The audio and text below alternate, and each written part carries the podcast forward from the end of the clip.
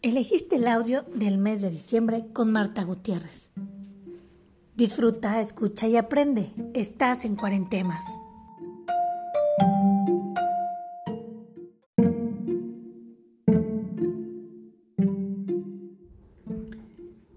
Es de sobra conocido para todos que diciembre cumple la función de duodécimo y último mes del año según el calendario gregoriano y se compone de un total de 31 días, entre los que se encuentran fechas emblemáticas como Navidad o la Noche Vieja.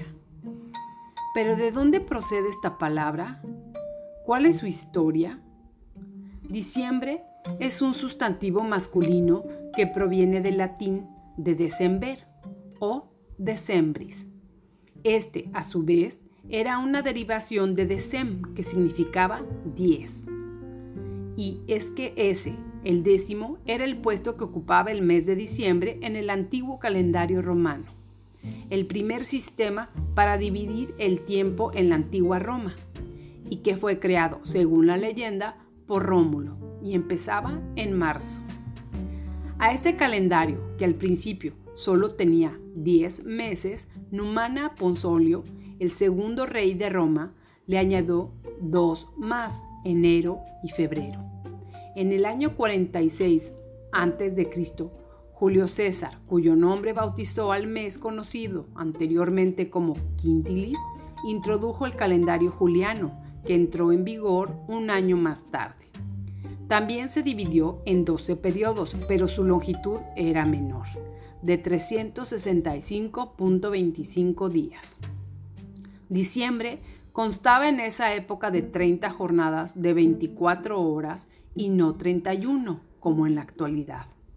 Esta sería la forma de medir el tiempo hasta que el Papa Gregorio XIII promulgó un mecanismo por medio de la bula intergravísimas y nació así el calendario gregoriano vigente al día de hoy. Del mes también deriva el término decembrista, que fue el nombre otorgado a la revuelta de diciembre de 1825 que estalló en Rusia tras conocerse que Nicolás I iba a ser proclamado como zar.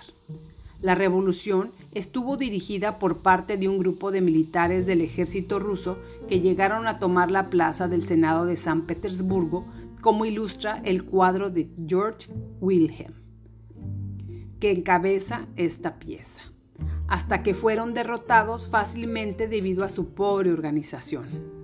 La palabra diciembre apareció por primera vez en la Real Academia Española en 1732, concretamente en el Diccionario de Autoridades, la antesala de lo que sería el Diccionario de la Lengua Española, en el que se incluían citas de autores.